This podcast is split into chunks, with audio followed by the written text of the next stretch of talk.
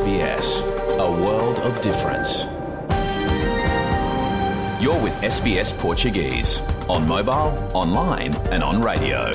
Essa é a SBS em português, no telefone, online e no rádio. É isso mesmo, muito boa tarde. Está começando o seu programa em português da SBS Áudio desta quarta-feira, 11 de outubro de 2023. Na sua companhia, Luciana Fraguas, falando ao vivo dos estúdios da SBS em Melbourne, terra tradicional do povo Urundiri, a nação Kulin. Em destaque hoje, o referendo para a criação de comitê representando a voz indígena no parlamento as pesquisas mostram que o não está na frente na reta final da campanha. Fernando Vives tem os detalhes logo mais. Seis jovens portugueses apresentaram uma ação judicial ao Tribunal Europeu dos Direitos Humanos na França contra os governos da Europa, argumentando que eles não estão fazendo o suficiente para proteger a população das mudanças climáticas. Mais informação com a nossa colega Carla Guedes. E uma das reportagens mais populares essa semana nas nossas páginas, A Hora da História, uma hora inteira de contação de histórias em português na Biblioteca Pública de Melbourne.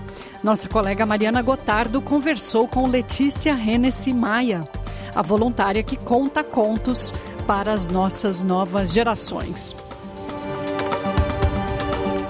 E pela primeira vez, a Miss Portugal é uma mulher trans, conta o nosso correspondente em Lisboa, Francisco Sena Santos.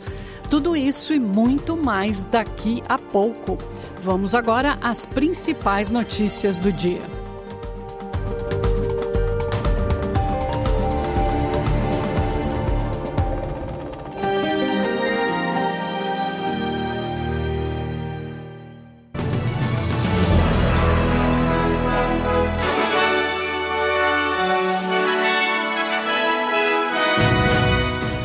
Os destaques do noticiário desta quarta-feira, 11 de outubro, na sua companhia, Luciana Fraguas. O primeiro-ministro Anthony Albanese apresentou as suas condolências à família de uma mulher australiana que foi morta por militantes do Hamas em Israel durante um ataque no fim de semana. Galit Carboni, nascida em Sydney, foi executada num kibbutz a poucos quilômetros da faixa de Gaza, depois de combatentes do Hamas lançarem ataques terrestres e aéreos sem precedentes no sul de Israel. Our sympathies go to uh, the family and loved ones of Ms. Carboni.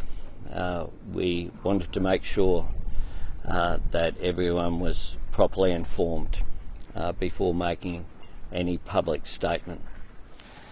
The Department of Foreign Affairs and Trade is providing uh, consular assistance to her family in Israel, but also here in Australia. Uh, we unequivocally condemn uh, these atrocities and the attacks on innocent civilians that occurred. Palavras do primeiro-ministro australiano Anthony Albanese, repercutindo aí a morte da primeira australiana que se tem notícia durante o ataque do Hamas em Israel. Israel diz que está preparando uma ofensiva terrestre na faixa de Gaza com ataques maiores e mais severos. Segundo a embaixada israelense nos Estados Unidos, os ataques do Hamas mataram mais de mil pessoas. O contra-ataque israelense teria matado até agora 830 pessoas em Gaza, de acordo com o Ministério da Saúde de Gaza. O ministro da Defesa de Israel, Yoav Gallant, falou às tropas do exército israelense sobre a operação terrestre. We started the offensive from the air. Later on, we will also come from the ground. We've been controlling the area since day two, and we are now on the offensive. It will only intensify. Um avião da Força Aérea Brasileira com 211 brasileiros decolou de Israel em direção a Brasília. A expectativa é que o avião de repatriação chegue no Brasil durante a madrugada de hoje, horário de Brasília. Mais informações com a CBN. Mais de 2.700 brasileiros já pediram para retornar ao Brasil. 60% desse número moram no país e 40% viviam em Israel, mas de forma provisória, como universitários. Eu falei agora há pouco com o embaixador uh, do Brasil em Israel, Frederico Meyer, e ele disse que serão necessários mais de 15 voos para trazer todos esses brasileiros. O Itamaraty confirmou oficialmente a morte de um dos brasileiros que estavam desaparecidos, o Hanani Glaser, que estava na rave, foi atacada pelo Hamas, mas o embaixador do Brasil em Israel também confirmou oficialmente a morte de Bruna Valiano, que era natural do Rio de Janeiro e estudava em Israel e também estava na rave próxima à faixa de Gaza. Os civis na faixa de Gaza estão agora sob fogo cerrado e pegos no meio do conflito entre o Hamas e Israel. Gaza possui aproximadamente 2 milhões e 200 mil moradores. Cerca de 200 mil pessoas deslocadas foram abrigadas em escolas das Nações Unidas, usadas normalmente para o ensino das crianças. A porta-voz da ONU, Tamara Aurifai, falou à ONU News. A porta-voz da agência disse aos jornalistas que o deslocamento continuou em massa e que, embora a agência tivesse uma experiência significativa em transformar as escolas em abrigos, a escala da crise é esmagadora. Os ataques aéreos danificaram 18 instalações da UNRWA na faixa de Gaza, incluindo uma escola para deficientes visuais e o edifício que abriga a sede da agência na cidade de Gaza. Falando de Amman, a porta-voz do UNRWA destacou que os edifícios da ONU são protegidos pelo direito internacional e que os 1,7 milhão de refugiados palestinos em Gaza, muitos vivendo abaixo do limiar da pobreza, contam com a organização para alimentação, educação e saúde. Desde 7 de outubro, dois funcionários da agência e cinco estudantes foram mortos. O chefe da diplomacia da União Europeia, Joseph Borrell, disse que a maioria dos 27 países da União Europeia são contra o isolamento imposto por Israel a Gaza e apoiam a continuidade da assistência financeira e humanitária aos palestinos. The overwhelming majority of the member states consider that we have to continue our support to the Palestinian Authority, and the payments due should not be delayed in a moment in which this organization is in a critical moment because the Palestinian people are also suffering. Ele também disse que é um momento crítico na história mundial e que Israel tem o direito de se defender, mas tem que fazê-lo dentro do respeito à lei internacional. International community has to use this critical moment, this could be an awakening moment in order to re-engage with the problem of uh, Palestinians and Israel. Israel has the right to defend, but it has to be done accordingly with international law, humanitarian law. And some decisions are counter this, international law. No Afeganistão, o número de afetados pelo terremoto na província de Herat chegou a 12.110 em cinco distritos. O escritório da ONU para Assuntos Humanitários, OSHA, disse que, em meio a tremores secundários, os esforços de busca e salvamento continuam. Mais informações com a ONU News.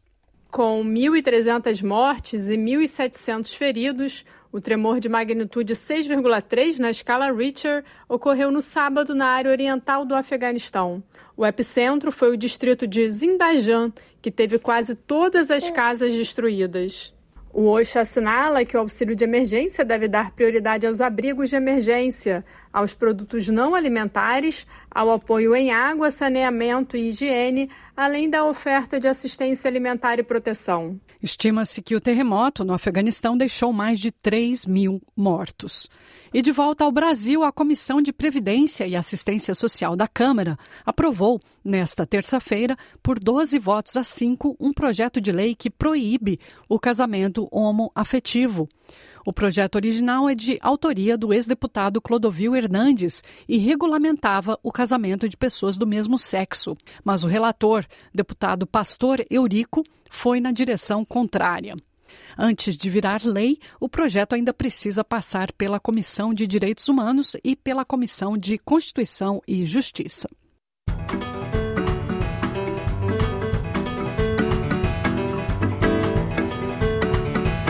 Bom, e você está ouvindo SBS em português. Nós falamos o seu idioma.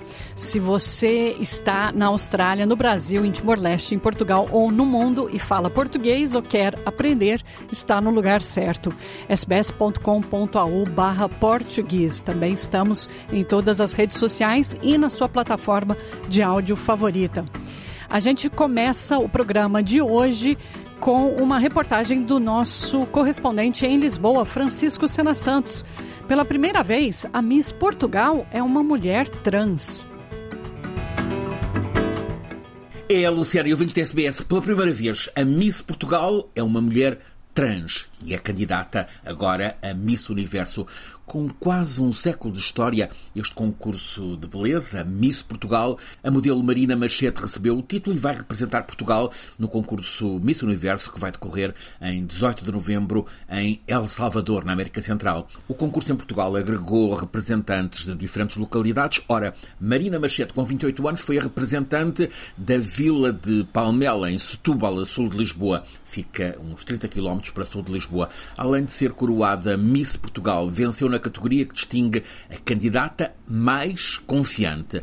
Marina Machete sucede à modelo Telma Madeira, que no concurso Miss Universo do ano passado, em New Orleans, eh, tinha alcançado o top 16, ou seja, eh, ficado colocado entre as 16 eh, mais pelo mundo o concurso Miss Universo começou a permitir a participação de pessoas trans há já 12 anos, na sequência de uma onda de críticas em reação à desqualificação da concorrente canadiana Jenna Talarkova por ser uma mulher trans. Marina Machete tem um discurso de grande confiança e aposta num dos lugares de topo no concurso Miss Universo. Francisco Sena Santos, a SBS, em Portugal.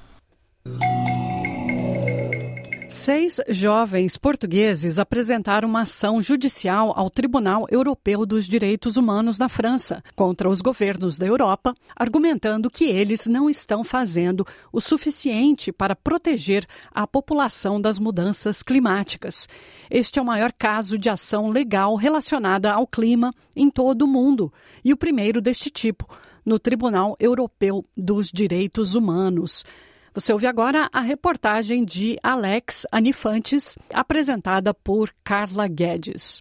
Seis jovens preparam-se para levar 32 nações europeias a tribunal para as tentar forçar a fazerem mais e melhor para reduzirem as suas emissões.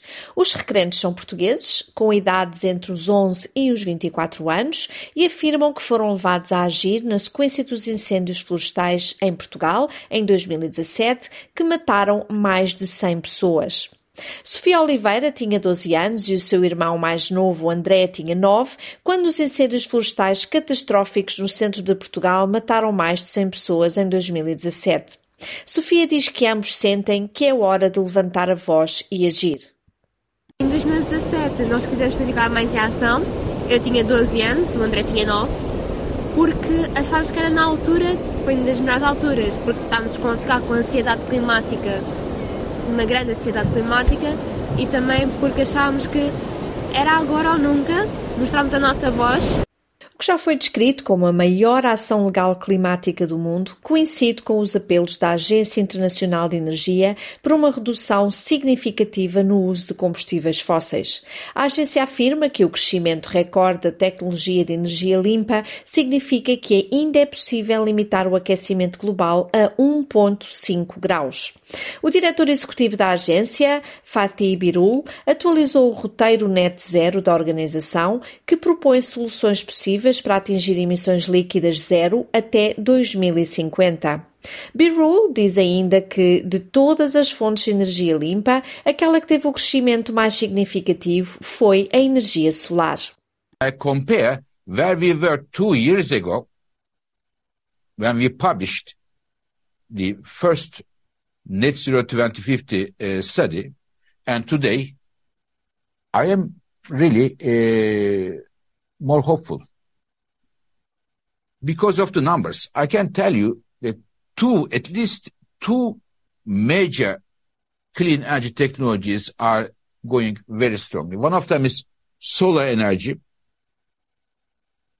As IE has said uh, uh, recently, solar became the king of electricity markets. Apesar deste crescimento, Birol diz ainda que há um longo caminho a percorrer para reduzir os impactos das alterações climáticas. Entre as principais questões que ainda precisam de ser abordadas está a dependência excessiva dos combustíveis fósseis. Birol diz que todas as nações devem trabalhar mais e melhor para limitar o seu uso. Reduce emissions from fossil fuels, we have to reduce the use of fossil fuels. So simple. And our numbers show that if we want to reach the 1.5 degrees target, fossil fuels, the use need to decline close to 25% between now and 2030. Birol foi mais longe e referiu ainda que todas as nações desenvolvidas que estabeleceram as suas metas líquidas zero para 2050 terão mesmo que avançar para as efetivar. A Agência Internacional de Energia afirma que o mundo precisaria de investir mais de 7 bilhões de dólares por ano na transição para energias mais limpas já a partir do início da próxima década, acima dos gastos de 2,8 bilhões de dólares esperados para 2023. A agência apelou também a uma redução de 75% nas emissões de metano no setor energético até 2030, o que custaria cerca de 117 mil milhões de dólares, apenas 2% do rendimento líquido recebido pela indústria do petróleo e do gás em 2022. Barul fechou dizendo que as nações devem colocar as suas diferenças de lado se quiserem alcançar estes objetivos, expressando a sua preocupação em relação às atuais tensões geopolíticas. We are at a time in terms of the climate crisis where we need to bring all the countries together because climate change does affect all the countries, all the citizens of uh, all the governments. But I see that the unfortunately at this very time, geopolitical tensions among the countries are rather serious. Nunca tenha medo do seu inimigo, quando não é você hum, que começa a brigar.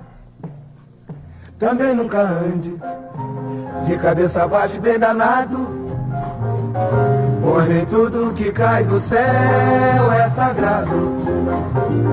Pois nem tudo que cai do céu é sagrado. Para que este vaza, deixa a praia descoberta.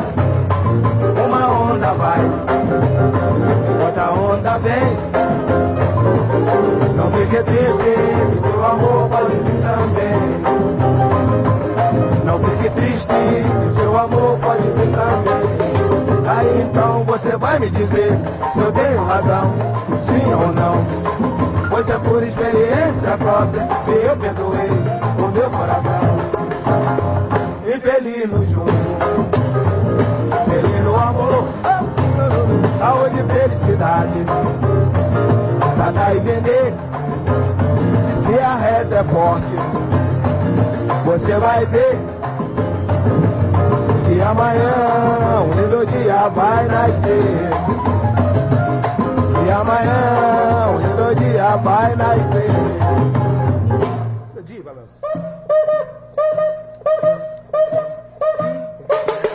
Aí então você vai me dizer se eu tenho razão, sim ou não.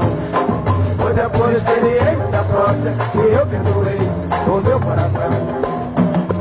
Infeliz no jogo.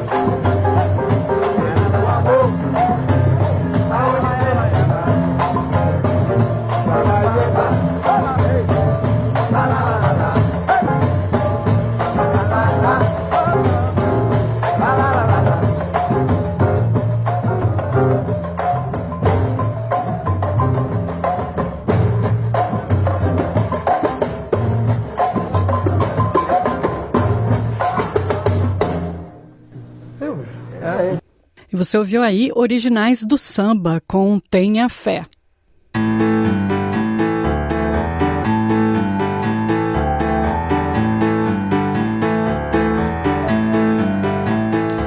Cozidos ou feitos no vapor ou fritos, recheados com carne de porco, os dumplings são sucesso no mundo todo e muito populares aqui na Austrália.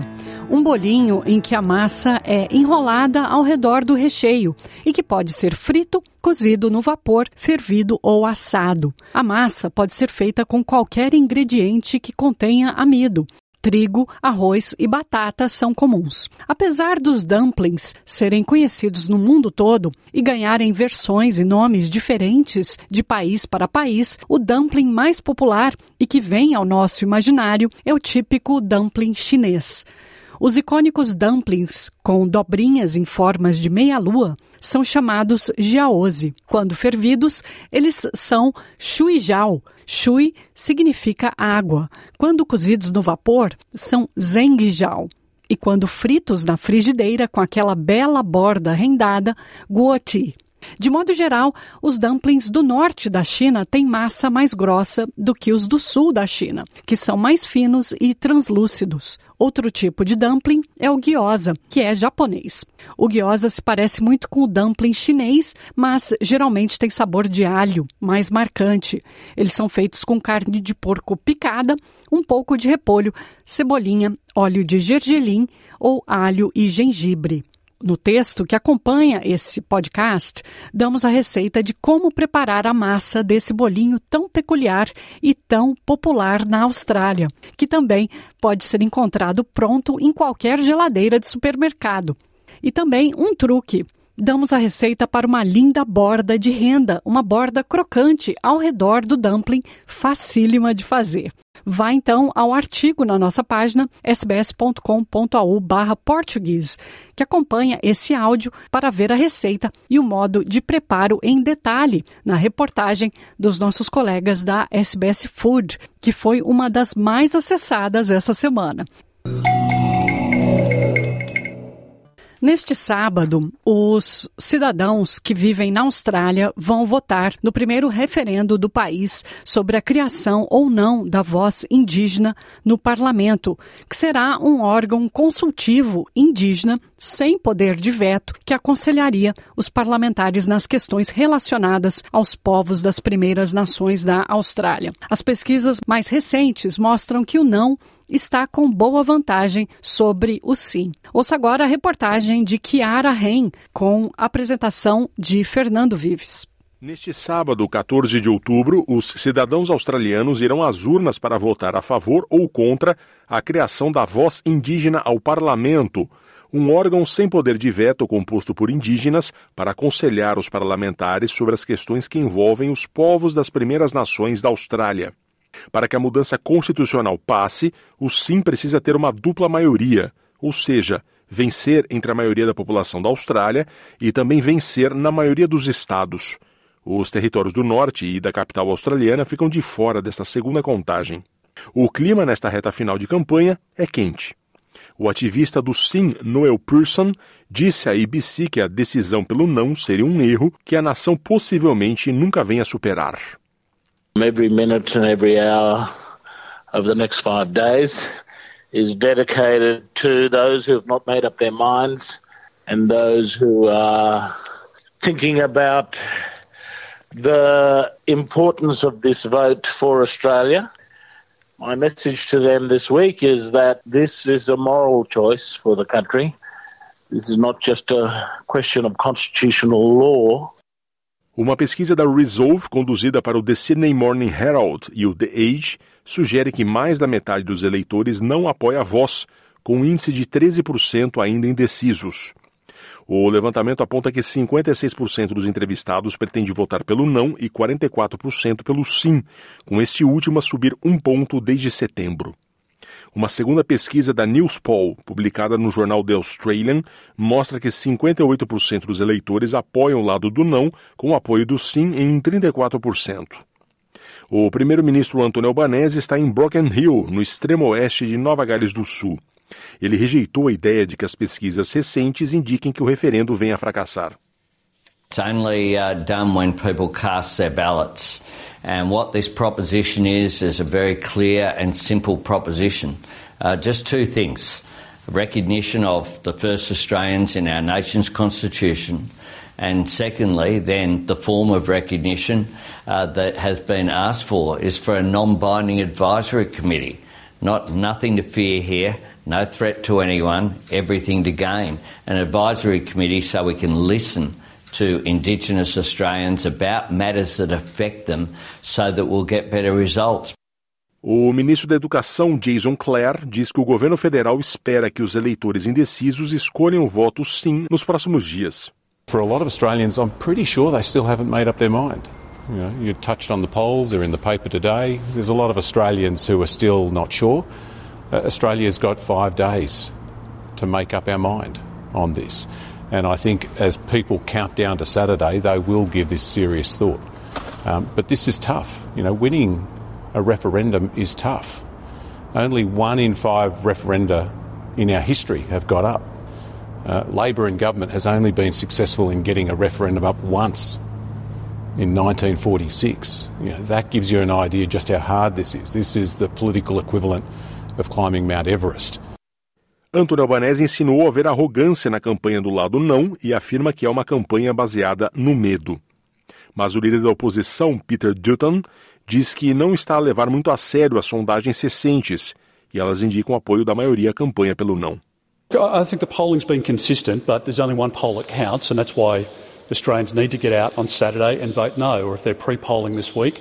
Uh, many people, I think, have, have held off casting their vote because they thought the Prime Minister was going to give the detail of what it is they're being asked to vote on. But as it turns out, the detail is not coming. The design of the voice, ironically, incredibly, starts next Monday, a week today, after the vote's taken place. And there's a six month design process that's proposed. Uh, it's no wonder Australians are looking at uh, what's before them, understanding that it is divisive. O líder da oposição está em campanha na Tasmânia, onde as pesquisas sugerem que há uma maioria de eleitores do sim. É o único estado que parece ter apoio majoritário para a voz. O parlamentar dos nacionais Barnaby Joyce, de oposição, também está fazendo campanha contra a voz e disse ao canal 10 estar ansioso pelo dia seguinte ao referendo, quando a nação poderá começar a se recuperar da campanha. It's a race-based clause. Uh, it's one where a Caucasian or an Indian can't be part of the voice. Um, it's in perpetuity. It's an unelected, selected body. Um, it has oversight over the executive, and that can create confusions. We could have done this so much better. It is an absolute uh, divisive debacle. This is what has been brought onto our nation. This is a lose-lose situation. This referendum, all the way around. And you know, we're all. I think one thing we have in common: we're all looking forward to Sunday, so we can start mending bridges and bury this and get on with life and next time do it in a better way. A campanha pelo Sim chegou a Redfern, em Sydney, onde cerca de 50 líderes de comunidades indígenas se reuniram para demonstrar apoio à criação da voz. A ativista indígena Millie Ingram diz que a voz indígena ao parlamento é essencial para gerações futuras. I've been fighting for our rights for the last 65 years, even before the, the, the other referendum in 1967 in which I voted. We have been fighting for so long, and now it's our chance to go a little bit further. But it's for all of us as Australians. We all love this country, and we all want it to be better for every, each and every one of us, especially our young people. And um, we can, you can come along with us, and all of our future generations of uh, young Australians will grow up in a wonderful, happy country. That's what we want for our young children. I'm sure that's what you want for your young children. So let's do this together. Vote yes. A Comissão Eleitoral Australiana revelou que 1,3 milhões de votos já foram emitidos nos centros de votação antecipada e 1,8 milhões de votos por correspondência também já foram recebidos. Mas é apenas o começo. Milhões de pessoas irão às urnas no dia 14 de outubro. Quer saber mais sobre a voz indígena ao parlamento? As informações estão disponíveis por toda a rede SBS, incluindo as perspectivas das Primeiras Nações através da NITV. Visite o portal SBS Voice Referendum ou o hub Voice Referendum na SBS On Demand para saber tudo o que está em jogo.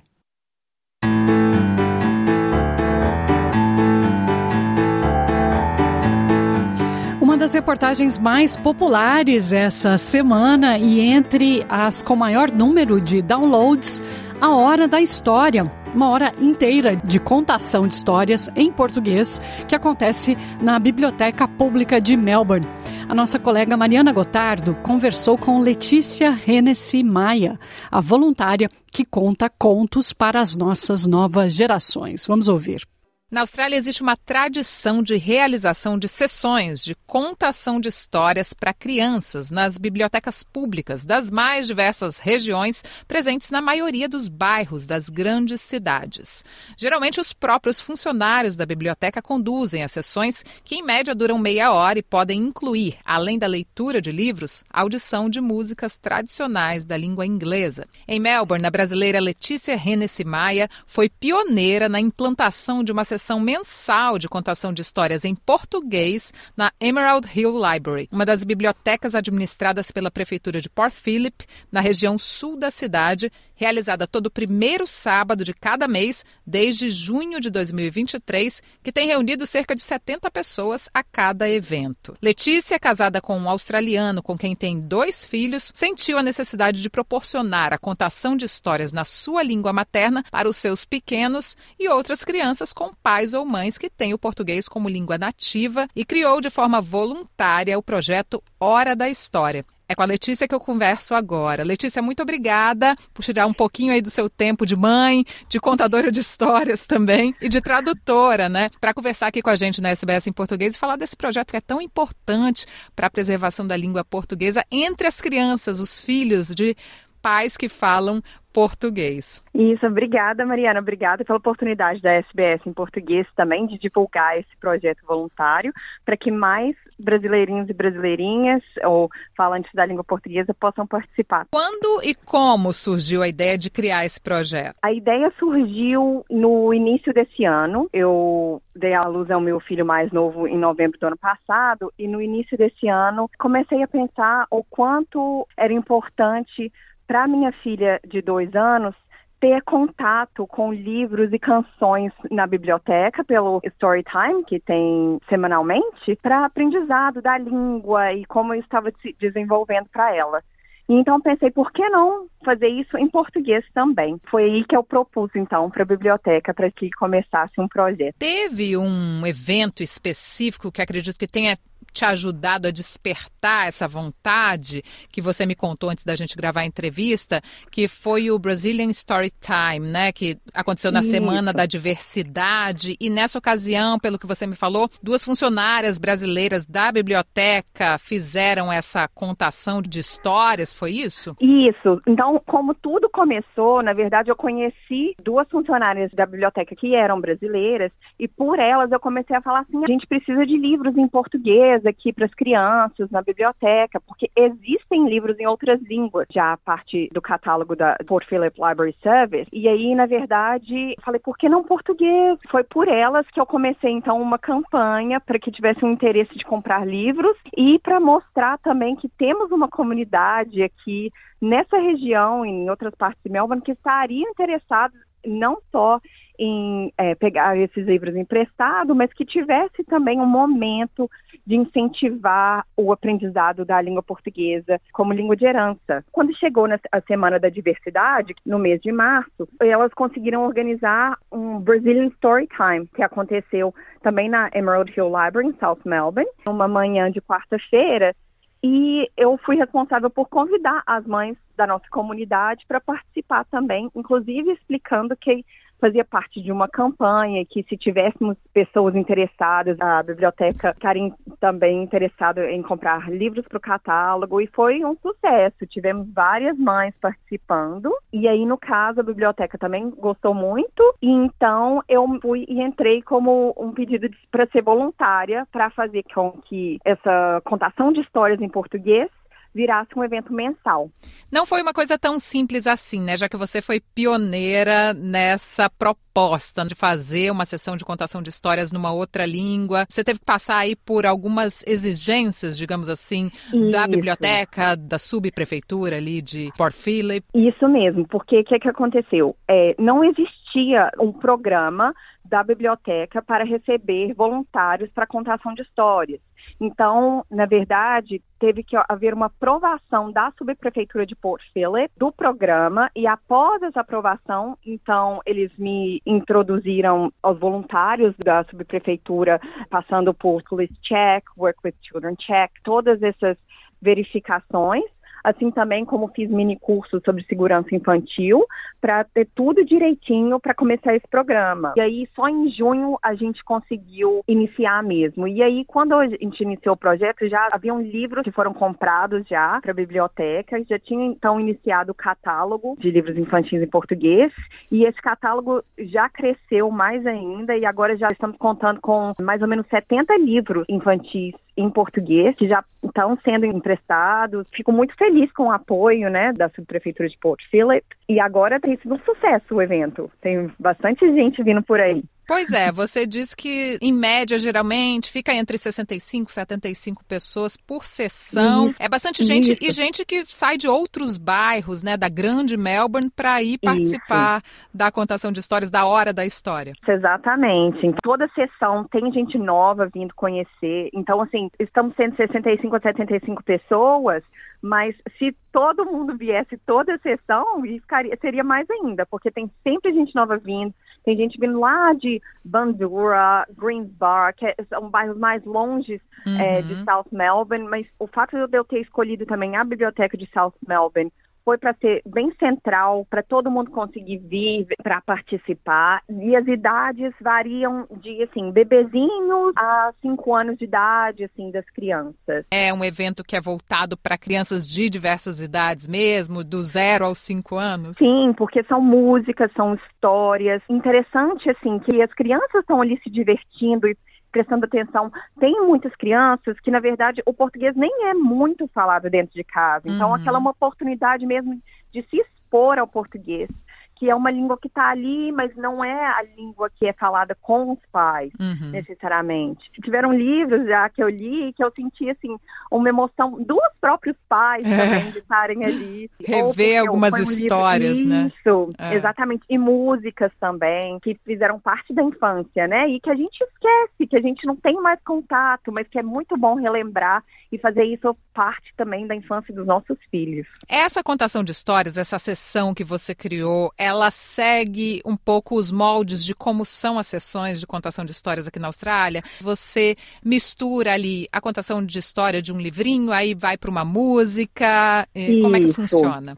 Exatamente. Bom, eu crio um roteiro para a sessão de, da Hora da História. A gente tem uma musiquinha de abertura já, que é para mostrar para a criança que está começando. Eu acho que é muito importante ter um pouco de uma rotina também para as crianças entenderem como uhum. que as uhum. coisas acontecem e até mesmo para elas aprenderem essas músicas também. Então, assim, tem uma música de abertura, aí eu faço umas duas ou três músicas, aí tem um livro, depois mais umas, umas três músicas ou quatro, outro livro, mais músicas, outro livro, e aí tem um encerramento também. Então tem mais umas duas músicas em encerramento. Existe um roteiro também, a musiquinha de encerramento, para as crianças entenderem, ah, agora acabou, Sim. então até fala assim, a música de encerramento fala até a próxima hora da história. É, então, porque é assim, difícil às vezes as crianças se despedirem de uma atividade na qual isso. elas estão tão envolvidas. Exatamente. Então assim, para elas entenderem mesmo. E a outra coisa que eu organizei também é até uma playlist no Spotify que chama Hora da História tracinho Melbourne, e é justamente para as crianças e os pais também poderem praticar as músicas em casa. Ah, que ótimo! Porque aí eles podem já vir já sabendo mais ou menos assim como é que canta e com o tempo já vão saber de cor, né? Ah, que ótimo. E as crianças adoram, né, repetir, repetir, repetir para aprender. Geralmente é assim que funciona. Exatamente. E é interessante, né, porque quando a gente começa a levar os nossos filhos nas sessões de contação de histórias aqui na Austrália, a gente não teve a infância aqui, então a gente não sabe cantar Isso. algumas das músicas. Exatamente. Assim, foi bem a partir daí que essa vontade de fazer essa hora da história em português começou, porque indo para sessões de contação de história semanais da biblioteca, eu vi o tanto que eu estava aprendendo, porque eu sentia que a minha filha aprendia músicas na creche uhum. e às vezes eu não conseguia nem acompanhar, porque Sim. eu não conhecia essa música. E aí eu percebi o quanto que eu estava aprendendo e também aprendendo sobre histórias que fazem parte da infância, que fizeram parte da infância do meu marido, por exemplo, Sim. das pessoas que cresceram aqui que eu não conhecia. E aí, nessas sessões de contação de histórias, foi quando eu comecei a participar mais dessa infância australiana. Então, assim, eu senti assim, nossa, a gente precisa ter essa oportunidade de passar essa herança que é a língua portuguesa, para os nossos filhos dessa forma também divertida, lúdica, que faça eles terem interesse também nessa língua e apreciar o quanto temos muitas músicas, temos a literatura é, brasileira e portuguesa é maravilhosa. Pois então a gente é. tem que celebrar isso é. também, né? E é uma forma mais fácil de as crianças realmente se interessarem pelo idioma, você passar uhum. isso para elas de uma forma divertida, gostosa, através de música, de livro. Eu isso. acredito que seja mais fácil. Você percebe isso, por exemplo, na sua filha de dois anos? Absolutamente. Assim, ela adora cantar e dançar. É uma coisa que ela gosta muito. Ela gosta muito de música. Então, é uma ferramenta para ela de aprendizado da língua e de utilização e de interesse na língua também. Os livros também têm esse papel, assim, e mesmo os livros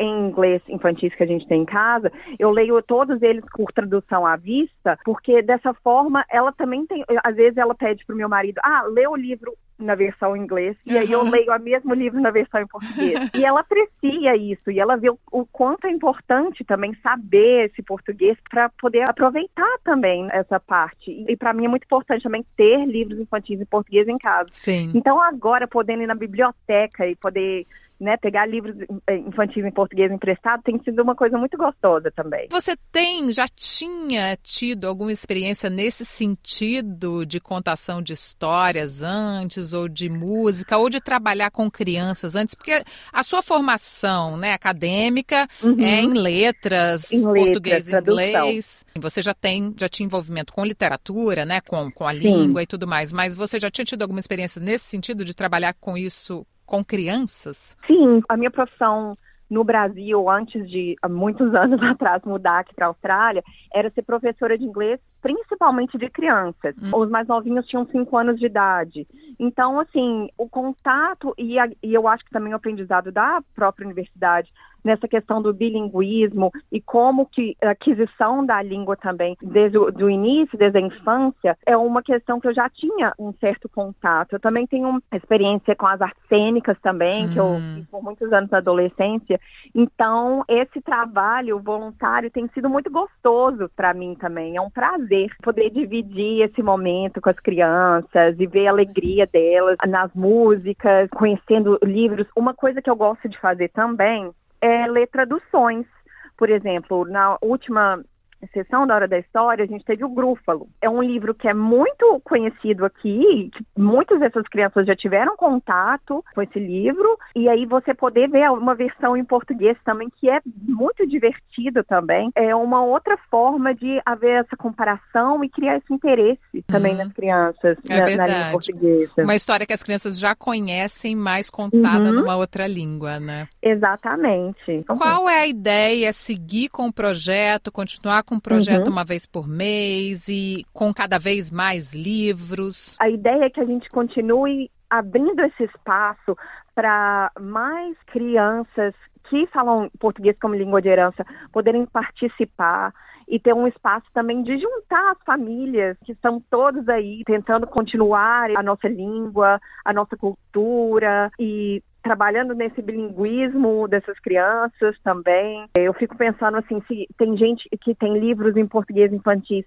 para doar, às vezes pode doar também para a biblioteca para a gente aumentar esse catálogo e com interesse até a biblioteca sentir que tem a necessidade de comprar mais livros ainda para o catálogo. Então, assim, é expandir mesmo. E espero que outras pessoas também possam entrar em contato com sua biblioteca local e começar outras horas da história ou outras oportunidades de ler livros em português para as crianças. Que chegue a cada vez mais lugares, né? Essa sua iniciativa pode inspirar outras pessoas, não só em Melbourne, no estado Isso. de Vitória, mas ao redor da Austrália. Exatamente. Eu acho assim, é muito importante a gente ir atrás dessa preservação da nossa cultura, uhum. porque a gente está tão longe. Então a gente tem que trazer um pouquinho desse nosso mundo para cá, para a gente poder dividir isso com as nossas próximas gerações. Você tem tido um bom retorno dos pais, das próprias crianças? Como é que tem sido a reação das pessoas, né, que têm ido às sessões?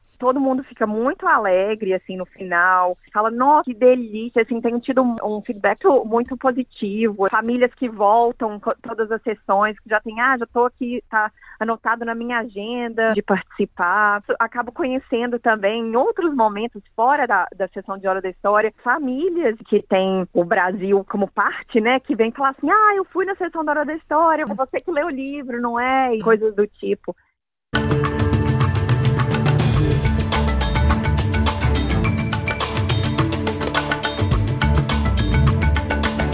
Bom, e vamos aos destaques desta manhã, do noticiário desta manhã de quarta-feira, 11 de outubro. Israel diz que vai partir para a ofensiva terrestre na faixa de Gaza com ataques maiores e mais severos. União Europeia se opõe ao bloqueio de Gaza e à suspensão da ajuda financeira e humanitária aos palestinos, como foi imposto por Israel. Avião da Fábia, Força Aérea Brasileira, com 211 brasileiros, decolou de Israel em direção a Brasília e a Comissão de Previdência e Assistência Social da Câmara aprovou ontem, por 12 votos a 5, um projeto de lei que proíbe o casamento homoafetivo.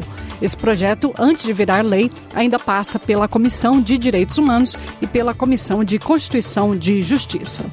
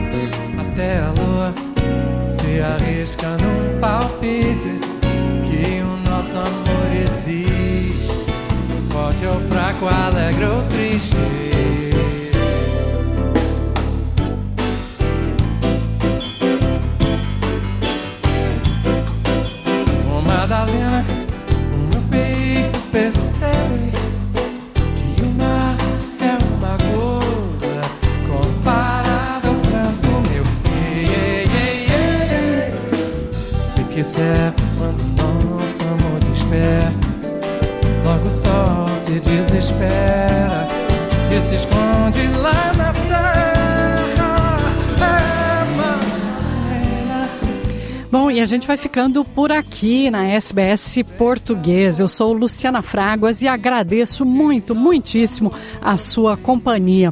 Nós voltamos no domingo, ao meio-dia, com Fernando Vives. Para você, uma ótima semana, muita saúde, muita paz, que o resto a gente corre atrás.